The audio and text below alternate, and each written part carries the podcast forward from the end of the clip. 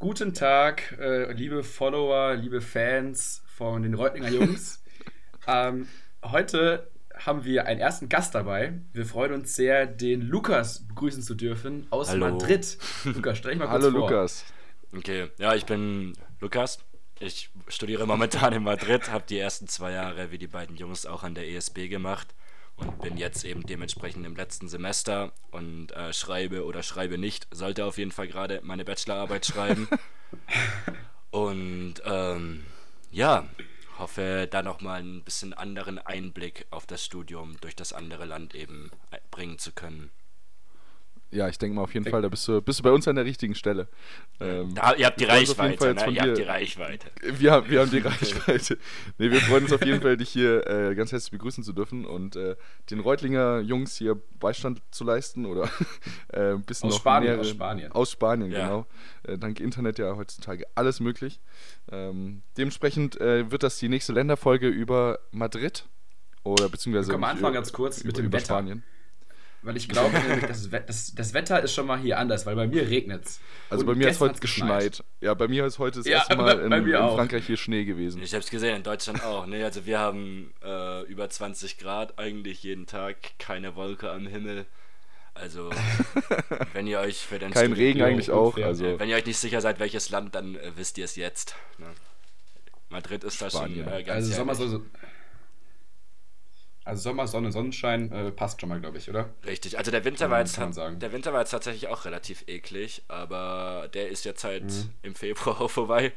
Und ähm, ja, jetzt äh, kannst du noch bergauf gehen eigentlich. ja, optimal. Ja, ich hoffe hier auch, irgendwie ist es heute echt so ein bisschen, wenn du so morgens aufwachst und du hast draußen schon so Schneegestöber und so Schneematsch überall, dann denkst du echt so, oh, das Ja. muss jetzt nicht sein. Ja. Andererseits ist auch irgendwie, dadurch, dass der Winter in Deutschland oder hier auch in Frankreich bisher total gefehlt hat, wäre jetzt heute so der Tag, wo ich gesagt hätte, jetzt kannst du mal die, die Weihnachtsplätzchen wieder rausholen und so ein bisschen Weihnachtsmusik anmachen und es wird auch passen, also Ja, Ja, das, das stimmt. Das nimmt. ist echt so. Das stimmt. Hier ist, einfach nur, hier ist einfach nur kalt und regnerisch. Ist ein bisschen ekelhaft. Naja. Gut, Ja, aber darüber Aaron- reden wir heute nicht. Darüber reden Genau, wir darüber nicht. reden wir heute nicht. nicht? Aaron, Aaron ist auf jeden Fall wieder gut zurück vom Karneval, wie ich höre. Äh, alles Ah, überlebt nee, soweit. Nee, nee, nee, nee, nicht gut, nicht gut. Alles tut weh. Du hörst dich aber, Aber, erstaunlich fit äh, an, muss ich sagen. Also ich habe Schlimmeres erwartet.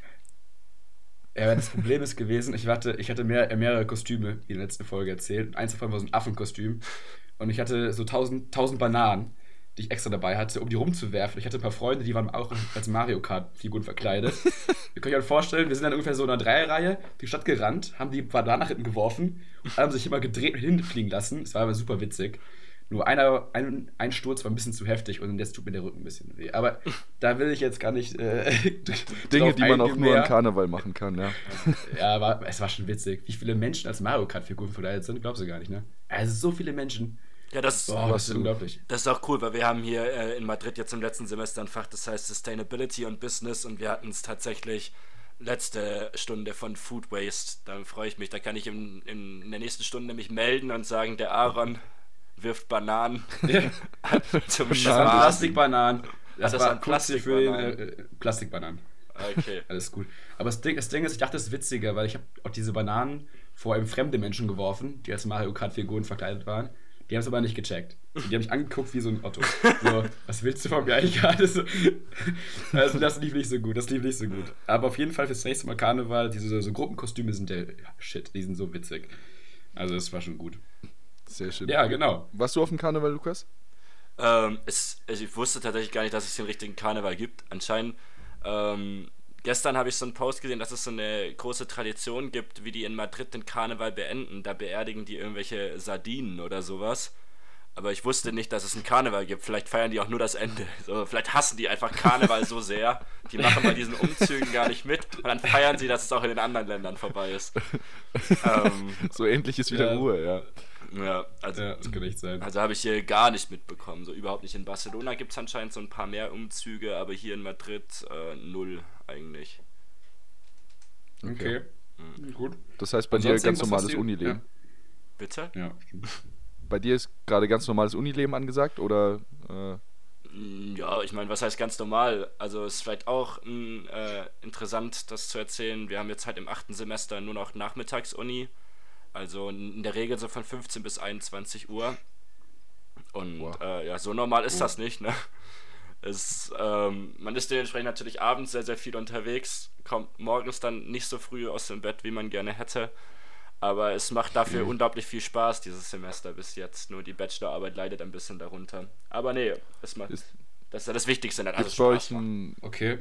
Ja, genau. Gibt's, aber gibt es bei euch einen bestimmten Grund, warum ihr nur vormittags, äh, nur nachmittags Uni habt oder beziehungsweise nur in den späten Stunden? Ja, tatsächlich dadurch, dass wir ähm, im siebten Semester unsere Praktika haben. Also jetzt zum Beispiel in Holland ist es am achten, mhm. in Deutschland ist es im sechsten Semester.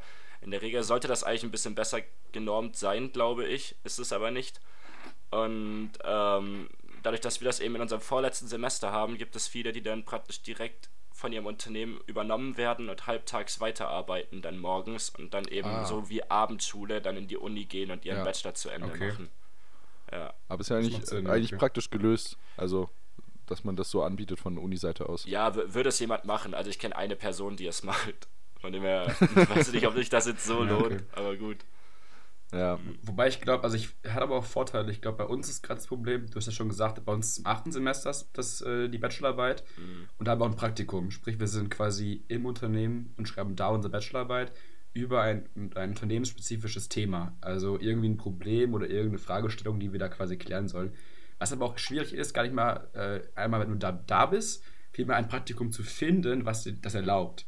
Mhm, weil viele sagen, Unternehmen ja. eben ganztags haben wollen. Und wir haben die Regel quasi, wir sind eigentlich nur, ich meine, ich bin noch nicht so weit, aber du darfst, du darfst nur durch zwei Tage vollarbeiten und drei Tage müssen eigentlich für die Bachelorarbeit ver verwendet werden. Oh. Sprich, du musst erstmal ein Unternehmen finden, was den Mehrwert darin sieht, ähm, dass du es eben machst. Weil, ich, klar, wenn du jetzt irgendein, irgendein Thema hast, was echt sinnvoll ist, glaube ich, macht das Sinn. Aber wenn du es nicht so richtig findest, ist glaube ich schon schwierig. Ja. Dann bist also, da bist du schon einge ja, eingeschränkt auf jeden Fall. Denn da war es, müssen wir schauen, also mhm. gucken.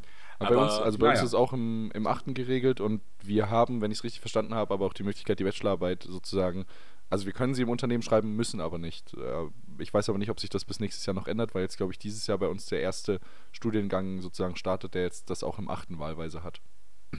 Okay. okay. okay. Und wie ist das bei euch? Müsst ihr das Ach, dann auch in eurem Land machen? Oder wenn es jetzt praktisch extrem schwierig wäre, etwas in Holland oder Frankreich zu finden, ist da die Uni eher locker drauf und sagt, ihr könnt auch irgendwie nach Deutschland oder irgendwas ganz anderes machen?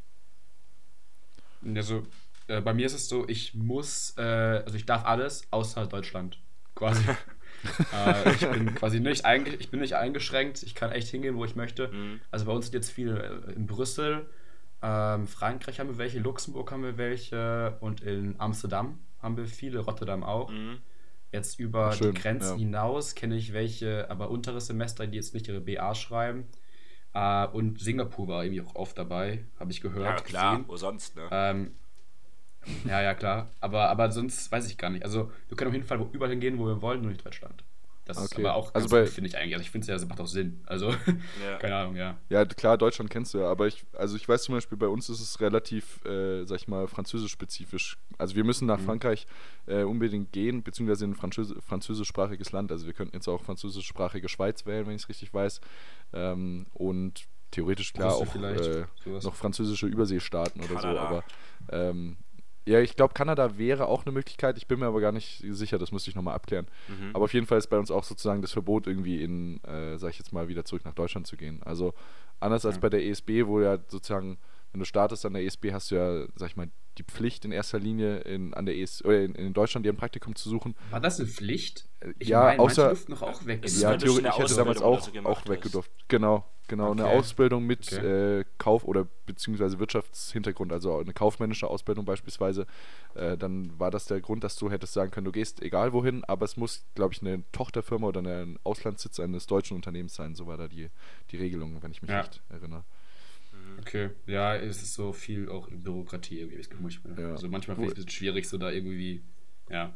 Du hast, äh, du hast äh, bei dir schon ein Praktikum gemacht, Lukas, oder? Ja, du genau. also ich habe im siebten das gehabt. Genau, genau. Also ich bin jetzt Ende Dezember fertig geworden und seit äh, Januar dann wieder an der Uni für mein letztes Semester bis Mai und dann fertig, ne? Dann beginnt der Ernst des dann Lebens. War's das. wo, wo warst du denn? Wo ich war? Ja. Ähm, auch tatsächlich eine witzige Geschichte.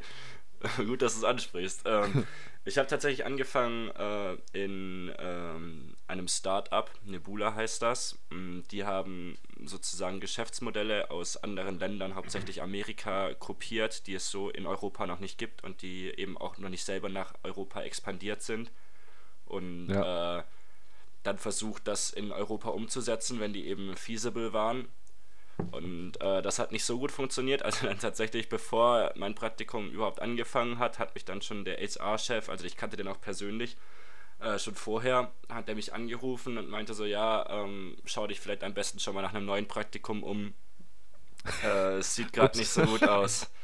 Also, ah, okay, ich war da, okay. Äh, ich war da gerade in Deutschland und ich so, okay, mal schauen habe mich erstmal nicht nach einem neuen Praktikum umgeschaut, bin dann am ersten Tag ins Büro gekommen und äh, die Stimmung war eigentlich auch super. Also wir sind direkt am ersten Mittwoch, weiß ich noch, haben alle um 12 die Laptops zugeklappt und dann äh, gab es, ich glaube, Kaipis in der Küche und dann sind wir Bowling spielen gegangen. Es war, es war Traum eines jeden Praktikanten. Ja, aber irgendwie äh, kam dann immer noch so der Unterton mit, so ja, aber ist auch bald zu Ende. Ne? Also vielleicht haben die da einfach noch den, den Rest der oh Kasse ausgenutzt, um das Unternehmen gemütlich runterzurollen. Und äh, ja, es kam dann eben auch so, dass ich dann immer mehr Bewerbungsgespräche und so weiter machen musste während dem Praktikum habe dann tatsächlich noch einige Zusagen abgelehnt, weil ich irgendwie dann doch noch die Hoffnung hatte, dass es was wird. Aber dieser HR-Chef hat mich dann irgendwann in sein Büro genommen und hat so gefragt, so, warum lehnst du eigentlich andere Praktika ab? Ich weiß nicht, ob du es nicht verstanden hast, so wir gehen pleite, du brauchst ein Praktikum. und dann hat mir sogar die Uni geschrieben, also die Kade, die Uni in Madrid, ja. und meinte so, ja, äh, wir haben von deiner Situation gehört, du weißt schon, also ist deine Schuld, wenn ihr jetzt irgendwie pleite geht und du dann kein Praktikum hast. Und ich sage, ja, okay. Und äh, dann habe ich zu Private Equity gewechselt, also in ein ganz anderer Bereich, Finance. Ah. Und genau, habe da den Rest meines Daseins gefristet.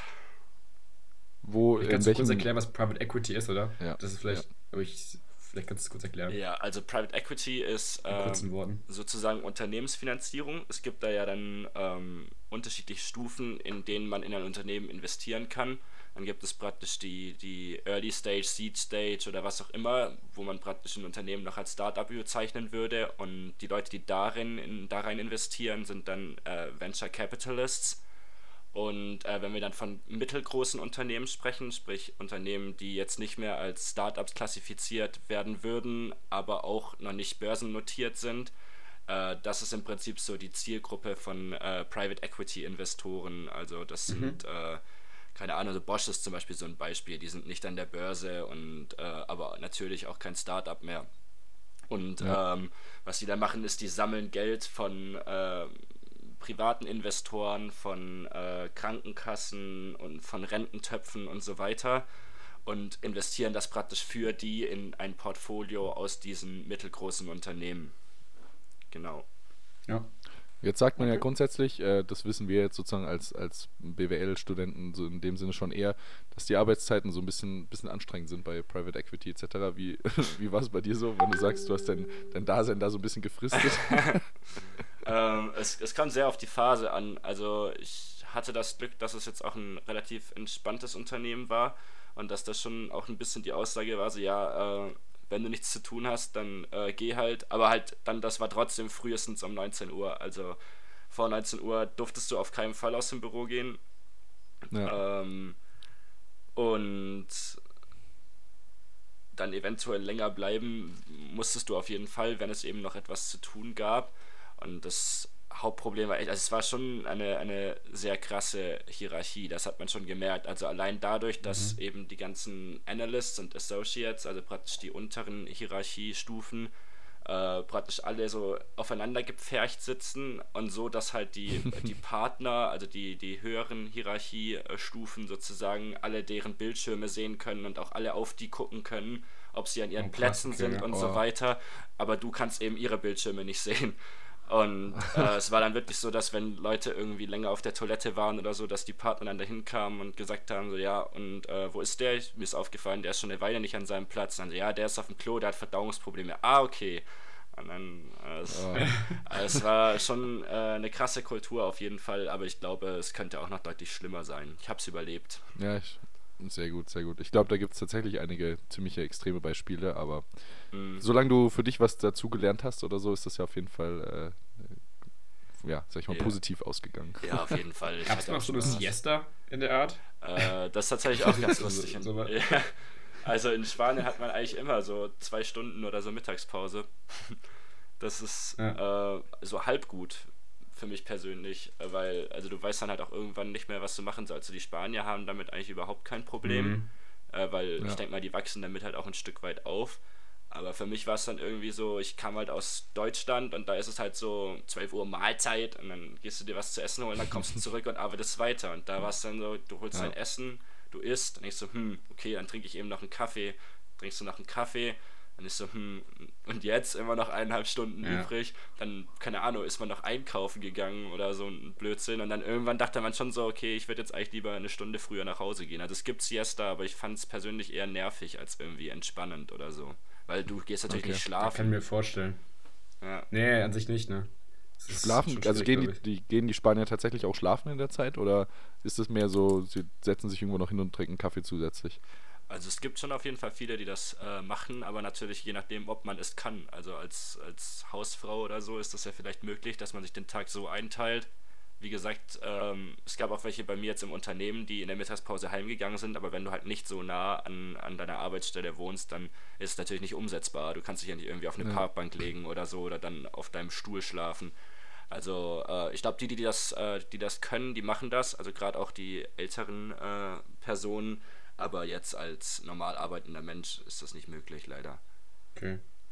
Was ich auch spannend finden würde, wäre auch so mit, ähm, ich weiß nicht, wie, wie verhält man sich so in Spanien in so Business-Meetings und sowas? Ist es auch so mit Küsschen links, Küsschen rechts oder ist das, ich weiß nicht, wie ist das so? Oder ist das anders als in Deutschland?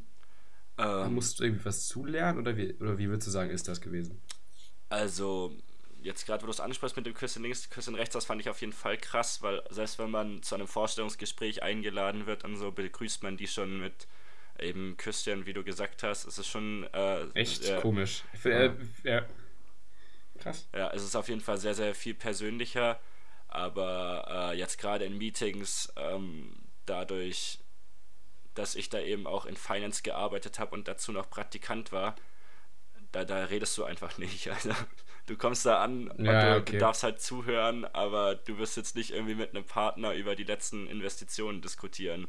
Von dem her ähm, ist es vielleicht nicht so ähm, irgendwie die Referenz und im Startup war es natürlich mega entspannt, aber das war bestimmt auch der Tatsache geschuldet, dass es halt einfach ein Startup war, aber da saßen die Leute dann halt in Sitzsäcken Ja. und so weiter. Das war Ja. schon auch sehr cool, aber War es so typische Startup-Kultur mit Tischkicker und irgendwie Dartscheibe und äh, Siebträger, Espresso-Maschine? Äh, wir hatten tatsächlich, äh, wir hatten nur einen Nespresso leider, aber wir hatten dafür äh, ein, ein Sofa mitten im Büro mit so äh, Playstations und sogar so Virtual Reality Brillen und so weiter. Das war sehr geil und wir hatten so einen Oldschool Spieleautomat, wo man dann so Street Fighter und so spielen konnte den ganzen Tag. Also, nice. Es war sehr Startup-mäßig, es war cool auf jeden Fall. War eine coole Erfahrung. Vielleicht kannst du kurz sagen, was hat dir vielleicht besser gefallen? Also könntest du, könntest du jetzt in der Nachbetrachtung, weil ich glaube, wenige haben so diesen direkten Vergleich schon mal gemacht. Mhm. Ähm, vielleicht, was, was wird dir, also was hat dir besser gefallen? Wo waren Vor- und Nachteile? Vielleicht, also, was ist deine Meinung dazu gewesen? Ja, also ich glaube, es ist eine Altersfrage. Also ich würde jetzt am liebsten definitiv nochmal ein bisschen in einem Startup arbeiten. Aber halt einfach, ja, weil die Aktivitäten lustig sind, weil man halt viel auch mit den Kollegen macht außerhalb äh, der Arbeit und Ja. so weiter und halt auch viel einfach mal über Privatzeug quatschen kann im Büro. Aber ich sehe mich Ja. da jetzt nicht mit äh, Mitte 30 noch. Also ich würde jetzt nach dem Studium, Mhm. wäre es mein Traum auf jeden Fall dahin zu gehen und dann die Optimalkarriere wäre in das äh, vorher erwähnte Venture Capital, wo man dann praktisch dann in diese Startups investiert, wo du praktisch immer noch mit diesen jungen Leuten und den, den frischen Ideen sozusagen zu tun hast, aber vielleicht nicht mehr selber so krass in diesem Kosmos bist, weil man wird ja auch älter. Ne? Ja,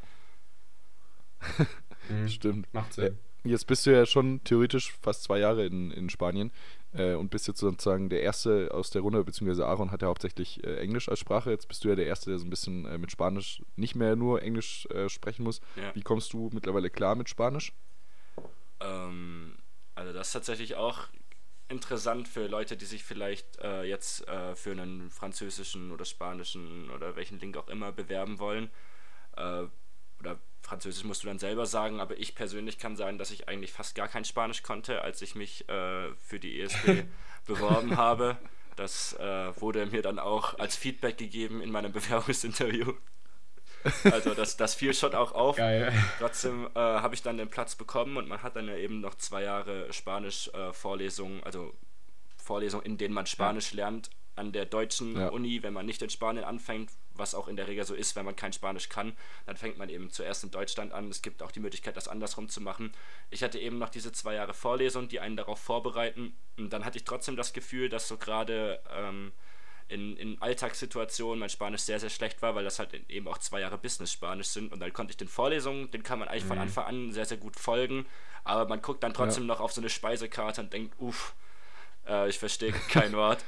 Und das ist auf jeden Fall extrem viel besser geworden. Also es ist auch ganz klar, deswegen empfehle ich auch jedem, so ein Studium, so ein Double Degree zu machen, weil es gibt natürlich auch Studiengänge, in denen man dann zum Beispiel auf Englisch äh, in Deutschland studiert, aber es ist einfach was völlig anderes, in diesem Land zu leben, wo tatsächlich auch diese Sprache gesprochen wird, weil du halt einfach ja. äh, Redewendungen lernst und weil du auch äh, merkst, okay, ich habe jetzt vielleicht dieses Wort oder äh, dieses Verb gelernt, aber in der Realität wird das einfach nie benutzt. Und von dem her äh, habe ich das Gefühl, mhm. dass mein Spanisch sehr, sehr viel besser geworden ist und auch viel besser geworden ist, als ich es jemals in einem Klassenraum hätte lernen können, egal wie viele Jahre ich ja, dann dort drin verbracht hätte. Das ist natürlich cool. Ja. Und äh, tatsächlich, wenn man dann in Spanien studiert, ich kann mir auch vorstellen, dass es in anderen Ländern so ist, dass dann dadurch, dass so viele Iren und Amerikaner und Engländer und so weiter auch diesen Studiengang machen, äh, wird tatsächlich auch das Englisch in gleichem Maße besser. Also auch, dass man da diese, diese Umgangssprache ein bisschen mitbekommt, die Redewendungen, tatsächlich auch ähm, den, den Akzent ein bisschen annimmt. Der deutsche Akzent ist jetzt nicht der attraktivste, von dem her jedem deutschen Zuhörer geht doch mal ins Ausland. Ähm, Und äh, das ist auf jeden Fall cool. Bei mir jetzt in meinem Fall schlecht, weil ich habe sehr viele irische Freunde und der irische Akzent ist auch nicht der attraktivste. Jetzt rede ich halt wie so ein Alkoholiker, wenn ich Englisch spreche. Aber ja, und der ist auch, das ist auch schwierig zu verstehen. Ja, ich war ja. vor ein paar Wochen noch bei euch sogar, Lukas. Ja. Und dann haben wir noch einen Freund von dir im Supermarkt getroffen. Und ich habe den zugehört und ich würde auch, mein Englisch ist nicht schlecht. Mhm. Also, das ist so ein richtig komischer Akzent. Du verstehst es schon, aber du musst schon drüber nachdenken, ein, zwei Mal. Ja. Bevor du jetzt sagst, okay, alles klar. So, das ja. ist mir schon aufgefallen. Und das, du konntest sofort so mit dem mitreden. Das, also, ich muss mich schon mal gewöhnen, auf jeden Fall. Ja, genau. Äh, aber, nee, cool. aber die Kehrseite der Medaille ist halt, dass die Engländer und so mich auslachen, jetzt, wenn ich Englisch spreche und so sagen, warum zur Hölle redest du wie ein Ire? So, ja, keine Ahnung. äh, hab irische Freunde. Bisschen peinlich, aber gut, was soll's. Aber ja. vielleicht zum Thema ganz kurz mit den ganzen verschiedenen Ländern und, und Kulturen bei dir im Studium.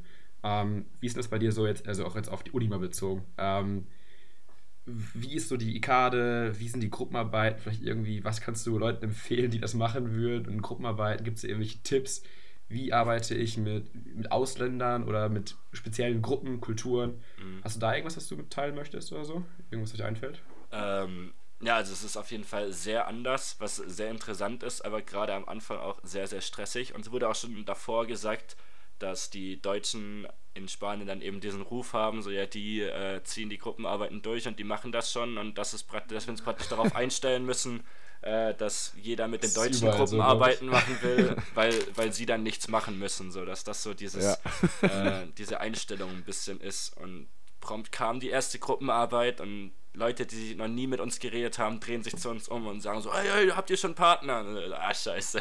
Natürlich, wie nett wie wir sind, dann ja. mit diesen ganzen Spaniern in die Gruppe gegangen, entgegen allen Empfehlungen.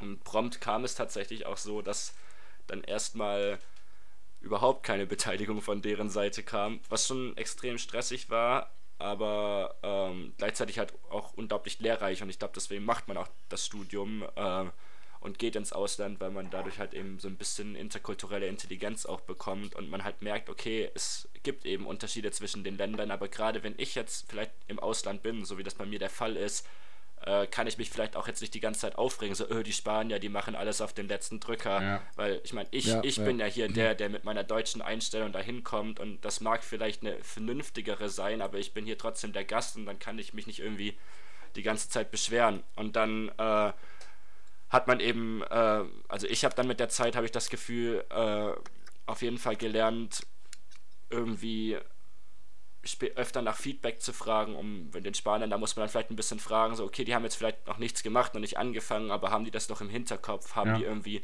einen Plan, wie die das pünktlich zur Deadline hinbekommen? Und es gibt dann halt auch viele, da denkt man, oh Gott, das wird nichts, aber die arbeiten dann halt in der letzten Nacht durch und liefern dann ja. eine gute Präsentation ab. Kann mir ja dann persönlich egal sein, wenn die das so machen wollen. Und da muss man Klar, halt. Das Ergebnis stimmt. Genau, ja. da muss man halt lernen, ein bisschen mit denen in Touch zu bleiben und ähm, anstatt die ganze Zeit den stressigen Deutschen, sage ich mal, zu machen, halt einfach äh, zu merken, okay, die sind halt eben anders, ich kann mich ja absichern, ich kann mich ja vergewissern, äh, dass die das alle im Kopf haben, aber ich muss jetzt nicht die ganze Zeit äh, das sozusagen erzwingen, dass alle auf meine Arbeitsweise irgendwie äh, abfahren. Ja, ja. Ich finde, das ist ein guter Punkt, den du ansprichst gerade. Vielleicht kurz ein Feedback da von mir zu. Ähm, ich hatte auch, also auch, es war im ersten Semester hier, wurde mir auch erzählt, okay, wenn du hier in die Gruppen reinkommst, da hast du hier immer, immer diese Leader-Funktion und du machst das eigentlich alleine. Und das fand ich am Anfang schon schlimm und irgendwie hatte ich gar, gar keinen Bock drauf gehabt. Und ich, was mir geholfen hat auf jeden Fall, war mit den Personen einzeln zu reden. Weil wenn du in eine WhatsApp-Gruppe reinschreibst, okay, wir müssen bis da und da das machen, das klappt nicht. So, das funktioniert einfach nicht. Äh, wenn du aber so die einzelnen Personen ansprichst und den Aufgaben verteilst und denen so jedes Mal nachfragst, wie, wie geht's damit und so, äh, es hat mir übelst geholfen auf jeden Fall. Äh, selbst wenn dann die Aufgaben manchmal nicht so gut waren, dass, dass, dass das Ergebnis schlecht war oder eben es nicht wirklich zufriedenstellend, den nochmal drüber gehen und mal mit den Einzelnen arbeiten war viel effizienter, als irgendwie in der Gruppe Aufgaben zu verteilen, weil die macht eh keiner. Ja. So, da fühlt sich keiner verantwortlich für. Ja, das genau. ist mir ja. übelst aufgefallen. Und das einfach so, so kleine Steps zu unterteilen, irgendwie war deutlich besser. Und was mir auch aufgefallen ist, du kannst nicht immer alles allein machen. Also ich habe am Anfang echt probiert, echt Arbeit allein zu schreiben und äh, auch auf 12, 13 Seiten äh, Präse dann zu halten und, und sonst was zu machen. Und irgendwann musst du denken, okay, du kannst nicht alles alleine zu 100% perfektionieren, ja. weil das macht keinen Sinn. So, und dann machst du lieber eine, nicht 100%, sondern 80, aber dafür hast du irgendwie eine gute Gruppenarbeit gehabt und irgendwie das Ergebnis trotzdem gut. So, äh, das ist mir schon aufgefallen. Man muss irgendwie dann auch den Anspruch vielleicht ein bisschen dann, weiß nicht so. Ich wollte gerade sagen, ich glaube, du kannst dich, du kannst dich da ganz gut bereichern eigentlich an diesem, äh, an, also du kannst selber als äh, sozusagen von dem, was wir jetzt von der ESB mitbekommen haben oder was du grundsätzlich auch so als deutsche Mentalität hast, mhm. die kann man schon ganz gut einfließen lassen, aber ich glaube, man kann sich genauso dann von den anderen sozusagen ein bisschen manchmal zurücknehmen und einfach ja. sagen, dann ist es jetzt halt nicht zu 110% perfekt, sondern nur zu 90% oder zu 100% in dem Sinne, mhm. aber dafür hast du sozusagen für dich trotzdem Erfolgsgefühl am Schluss und ähm, ich glaube, das ist allein schon, sich einfach mal auch zurückzunehmen, zu sagen, okay, wir machen es jetzt halt viel, vielleicht nicht so, wie, wie ich es gewohnt bin, aber äh, ja. die zeigen mir dafür neue, neue Möglichkeiten oder neue Wege auf, wie es irgendwie Sinn machen würde ähm, oder wie es funktionieren kann, dann ist das auf jeden Fall für einen selber auch eine Bereicherung. Ja, definitiv. Ich finde auch, das ist was, was man auf jeden Fall mitnehmen kann, weil ähm, man will ja jetzt auch nicht irgendwie nach fünf Jahren im Berufsleben dann Burnout haben. Und manchmal hat man da so ein bisschen das Gefühl, wenn man immer so arbeiten würde wie an der ESB, dann wäre das vielleicht der Fall. Ja. Zumindest wie manche Gruppen dort, die sind schon äh, krass perfektionistisch. Von dem her wirklich von einem rein vernünftigen Standpunkt ist es vielleicht gar nicht so falsch zu sagen, irgendwie, ja, mach doch mal ein bisschen ruhiger, du hast jetzt noch drei Wochen Zeit für die Abgabe, so ist okay, wenn du jetzt einfach mal, wenn du gerade gestresst bist, ins Freibad gehst oder ja. weiß ich was machst. Ja, auf jeden Fall, das stimmt. Also ich glaube, ich glaube, so ein Mix aus einer spanischen, französischen Art. Also ich, Frankreich kommt ja noch, aber ich glaube, so eine spanischen Art und dann so eine deutschen Art ist eigentlich perfekt. Ich glaube, da muss man echt so einen Mix finden, irgendwie, dass du sagst, okay, ich gebe jetzt, ich gucke auf mich, auf den Körper irgendwie selber drauf, auf meine Psyche so ein bisschen, aber auch irgendwie auf die Arbeit. So, man muss irgendwie den Mix, glaube ich, finden. Ja, ich glaube, die, die Lebensqualität sollte, die Lebensqualität sollte da immer noch im Vordergrund stehen. Ja. So, ich, da, ja. Ist das, also jetzt aus meiner Perspektive hier zum Beispiel, das kann ich schon mal sagen, ist die Lebensqualität hier nochmal fast ja, deutlich höher als, als in Deutschland. Wie, wie sieht es in Madrid aus? Ähm, also für mich persönlich die von der Lebensqualität her höchste Stadt, in der ich je gewesen bin. Ich bin auf jeden Fall gut rumgekommen. Also wenn man hier äh, das, das Geld hat, oder auch man, man braucht nicht mal viel Geld, das ist eben das Ding, man kann hier echt auch für, für 3 Euro kann man hier super frühstücken gehen und all das. Okay. Wir haben natürlich unfassbar viele Sonnenstunden. Wir haben ein äh, Preisniveau vergleichbar mit dem von Deutschland. Also es ist jetzt nicht super billig, aber äh, ist schon okay. Es ist nicht Schweiz oder Schweden oder irgendwas in die Richtung. ähm, ja. Und natürlich einfach dadurch, dass Madrid eine Großstadt ist, äh, unfassbar viele Möglichkeiten. Gleichzeitig jetzt am Freitag zum Beispiel machen wir einen Ausflug in die Sierra, also in diese Wüste praktisch, die Madrid umgibt und gehen da wandern. Also es gibt äh, unglaublich viel zu tun, unglaublich viel Natur auch gleichzeitig, obwohl es eine Großstadt ist. Äh, unglaublich schön. Dass ein Ihr habt geile Burritos, ihr habt geile Burritos, Ja. vergessen. Ne? Shoutout an Tierra Burritos, wenn ihr irgendwann mal in Madrid seid. Holt euch so ein Ding und macht keine Guacamole Auf rein. jeden Fall. Das ist ein Anfängerfehler. Keine? Nee, das, das stimmt. Okay. Ich war letztens dann da, da hatten wir so eine, so eine Konferenz in Madrid. Wir waren jeden Tag da, oder, Lukas? Also wir waren Ja, jeden Tag in diesem. Tierra. Das ist so lecker einfach. Das ist so geil. Weißt du, wir haben uns einmal Kann man zum, echt nicht Wir haben uns einmal mit Paula und so zum Frühstück getroffen und dann standen wir vor diesem Frühstücksladen und haben gesagt, so, ja, oder wir gehen einfach zu Tierra und holen uns jetzt ein Burrito. Ja, ja, okay, lass einfach das machen. Und dann guten Burrito gefrühstückt. Naja. Ah, das Ja. schon gut. Aber das Problem, Ja, ist, geil. das Problem ist halt eben, was man auch leider ansprechen muss, ist, dass das äh, Lohnniveau hier also wirklich eine Frechheit ist. Also wir kommen ja wirklich von einem, also in Spanien ist das eine super angesehene Uni, die Kade. Und wir hatten jetzt trotzdem, also ich habe mit 1000 Euro im Monat dann bei Private Equity am meisten verdient von allen, die ich kannte. Und ähm, es gab viele Leute, die unbezahlte Praktika trotzdem machen mussten jetzt. Es gab viele Leute, die sich trotzdem schwer getan haben, ein Praktikum zu finden durch die äh, hohe Jugendarbeitslosigkeit, die man eben leider in Spanien noch hat. Und äh, Mhm. auch allgemein, wir haben, glaube ich, ein Durchschnittsgehalt von 2000 Euro im Monat brutto in Madrid, was halt trotzdem, also man zahlt halt trotzdem gerne mal seine 500 Euro Miete. Da bleibt halt dann doch nicht mehr so viel. Ja. Und jetzt eine Freundin zum Beispiel von mir wurde in eine Unternehmensberatung übernommen schon für nach dem Studium für, ich glaube, Ja. 1000 Euro im Monat. Boah. Ja, das Das, ist. halt, das habe ich auch schon gehört, Ja. dass Spanien echt auch, Bas ich glaube, es war die Freundin von einem, äh, vom guten Freund von mir, die auch in Madrid, äh, nee, in Barcelona gearbeitet hat. Und die hat auch, glaube ich, also da sind die Jahresgehälter wirklich äh, ein Witz, sage ich jetzt mal. Also Ja, im Vergleich zu dem, was du eigentlich noch an Ausgaben zu tätigen hast oder was du auch aus Deutschland oder so gewohnt bist, genau. ähm, das ist echt, echt extrem. Ja. Eben dadurch, Du, dass du, gesagt, wohnst, das- wohnst du direkt im Stadtzentrum in Madrid oder Genau, ja. außerhalb? Aber ich wohne halt in einer, in einer sehr, sehr, sehr, sehr alten Wohnung. Wir wohnen auch im fünften Stock ohne Aufzug, von dem her ist für, das für mich ziemlich ökonomisch noch. Also ich zahle ja 360 Euro im Monat Miete, das ist super, aber so sieht die Wohnung halt auch aus. Ähm, und äh, ich habe jetzt einen Kumpel, der hat eine richtig schöne Wohnung, aber der zahlt halt auch seine 700 dann. Und wenn du dann das mit dem äh, Durchschnittsgehalt gleichsetzt, dann merkst du, dass das so nicht so aufgeht. Das ist halt Ja. das Problem. Mhm. Also mit deutschem Gehalt lebst du hier auf jeden Fall wie ein König. Es ist wunderbar, wunderschön, aber mit einem spanischen Gehalt äh, machst du auf jeden Fall keine großen Sprünge und dann sinkt damit natürlich auch die Lebensqualität. Ja, das glaube ich. Das glaube ich. Vielleicht, wir haben ja schon wieder eine halbe Stunde rum. Mhm. Vielleicht nochmal zum Abschluss, was, glaube ich, ganz spannend noch wäre, warum du die ESB gewählt hast und nochmal vielleicht letztens die, die deine letzten vier Jahre nochmal rekapitulieren. Also du bist ja fast fertig.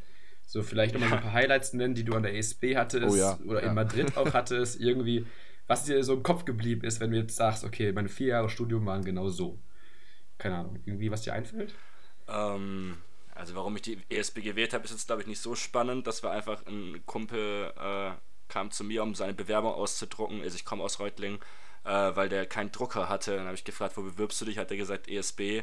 Gesagt, zeig mal, der hat sich für International Business beworben. Da brauchte man aber gar kein Abi. Ich hatte Abi, er nicht. Habe ich gesagt, ja, dann studiere ich das, was du nicht machen kannst. Und dann habe ich mich da beworben. da tatsächlich auch angefangen. Er hat auch tatsächlich IB angefangen, lustigerweise. Ähm, Ah, okay. ja, und ist jetzt immer noch an der ESB. Aber jetzt im Nachhinein, was ich sagen kann, warum ich anderen empfehlen würde, sich da zu bewerben, ist halt auf jeden Fall ähm, zum einen, du hast eine unfassbar hohe Menge an extracurricular activities, die du dann gleichzeitig auch in deinen CV schreiben kannst, die aber unfassbar viel Spaß machen. Das klingt jetzt so mega streberhaft, so, ey, du kannst dich dabei Student Consulting anmelden Mhm. oder Spenden sammeln oder so. Aber das sind wirklich unglaublich coole Aktionen. Das macht mega viel Spaß spiegelt sich auch darin wieder, dass es eigentlich immer mehr Bewerbungen auf diese Plätze gibt, äh, als Leute, die am Ende mitgenommen werden. Und du hast halt unglaublich viel Spaß während dem Studium und am Ende trotzdem diese ganzen Dinge, die du in dein CV schreiben kannst, die halt Leute aus anderen Studiengängen nicht haben. Lass es Cycling for Charity oder was auch immer sein. Ähm, ist jetzt vielleicht ein bisschen zu aufwendig, darüber jetzt, darauf jetzt genau einzugehen. Aber es macht auf jeden Fall Spaß. Und halt das nächste ist durch diesen Auslandsaufenthalt. Erstens sind das ja alles sehr renommierte Universitäten. Also ich bin mir sicher, dass es viele Double-Degree-Studiengänge gibt, aber so das Ensemble an Universitäten, das die ESB dann praktisch zu bieten hat, ist schon auf jeden Fall beeindruckend. Ja, und ja. man lernt halt eben durch diesen Double Degree dann, wie wir vorher gesprochen haben, mit den internationalen Gruppen und so weiter, man lernt halt einfach Sachen, die wirst du in keiner Vorlesung lernen. Das lernst du wirklich nur, wenn du ins Ausland gehst, das äh, aus erster Hand miterlebst sozusagen.